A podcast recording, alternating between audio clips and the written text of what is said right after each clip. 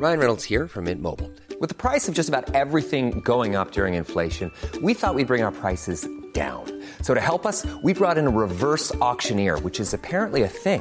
Mint Mobile unlimited premium wireless. Ready to get 30, 30, bit to get 30, bit to get 20, 20, 20, bit to get 20, 20, bit to get 15, 15, 15, 15 just 15 bucks a month. So, Give it a try at mintmobile.com slash switch. $45 upfront for three months plus taxes and fees. Promo for new customers for limited time. Unlimited more than 40 gigabytes per month. Slows. Full terms at mintmobile.com. Ah, les frites, les frites Oh, légère, onctueuse. Succulent. Absolument succulent.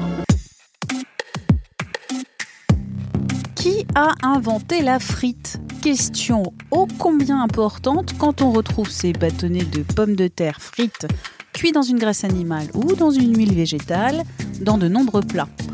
Pour ne citer que le steak frites bien français, le fish and chips bien britannique ou encore les moules frites, on dira qu'elles sont belges. Frites belges qui, rappelons-le, a droit aux honneurs d'une journée mondiale le 1er août, son musée, le musée de la frite, à Bruges.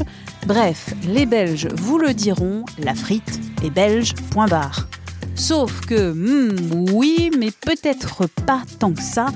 Bienvenue dans Minute Papillon, je suis Anne-Laetitia Béraud, je me pose beaucoup de questions, j'en pose à Henri-Daniel Vibo de la librairie spécialisée en gastronomie Gastéréa. Henri-Daniel Vibo qui a publié La frite de Madame Mérigot et autres curiosités de la littérature gastronomique aux éditions 41.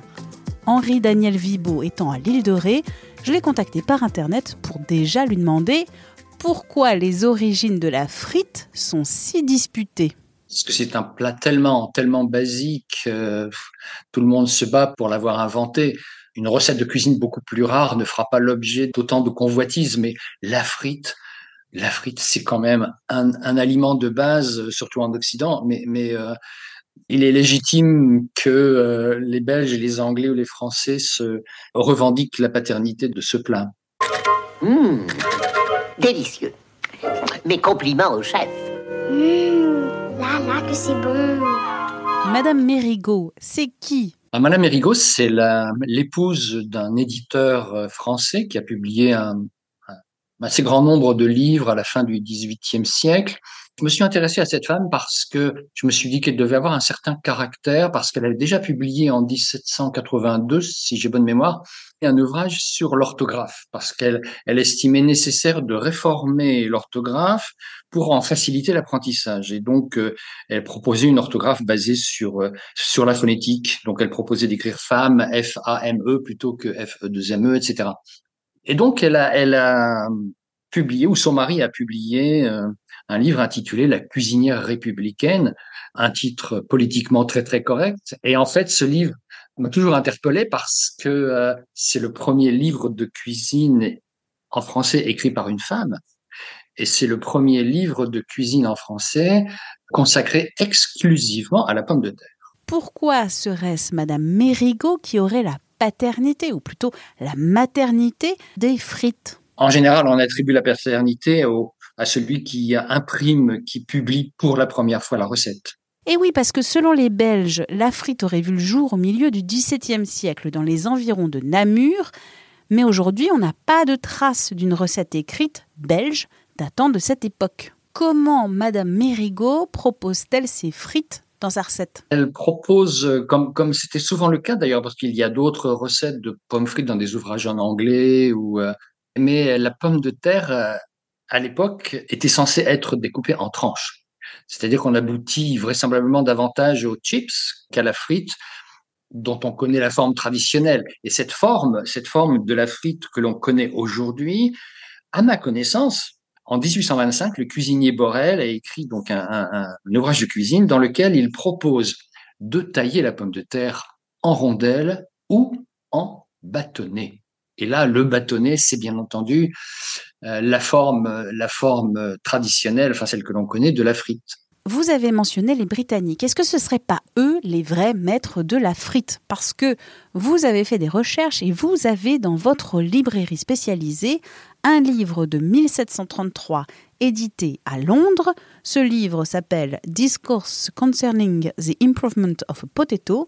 Et dans ce livre, il y a une recette de pommes frites. C'est exact, oui. Donc, euh, mais j'imagine que d'autres ouvrages, parce que la, la, production de livres de cuisine en anglais au XVIIIe siècle est beaucoup plus euh, abondante que, que, la production de livres français. Donc je suppose qu'on doit trouver dans d'autres ouvrages aussi des recettes de pommes de terre euh, frites. Bon, moi j'ai cet exemplaire dans ma librairie, donc je me suis référé à cet exemplaire. il faudrait encore une fois approfondir les recherches, mais c'est une comment dirais-je l'œuvre de toute une vie, j'allais dire l'œuvre d'une vie parce que l'enquête n'est pas terminée. Les Chiliens, et plus particulièrement les habitants de Nacimiento, dans le centre du pays, revendiquent eux aussi la paternité des frites. Ils s'appuient sur le récit de Francisco Nunes de Pineda y Bascunan, soldat et écrivain, qui raconte qu'en 1629, les Mapuches lui ont servi un plat de pommes de terre frites. Mention qui fait évidemment le bonheur de cette municipalité chilienne qui souhaiterait bien que la planète entière reconnaisse quel est le berceau des frites. Est-ce qu'on trouvera dans d'autres ouvrages une quelconque trace de ces pommes de terre frites? L'enquête gastronomico-littéraire n'est pas close. Si vous avez aimé cet épisode et Minute Papillon en général, n'hésitez pas à nous laisser des petites étoiles sur les plateformes Apple et Spotify en particulier, c'est bon pour le référencement. Minute Papillon aux manettes à Laetitia Béraud pour nous écrire une adresse audio 20minutes.fr. Et pour vous abonner, visez la page Les podcasts 20 minutes sur votre plateforme préférée. À très vite!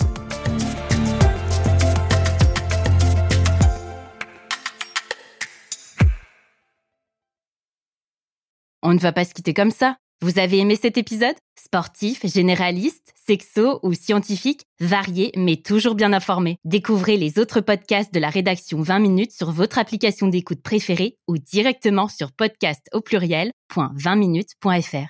Et merci de nous avoir écoutés.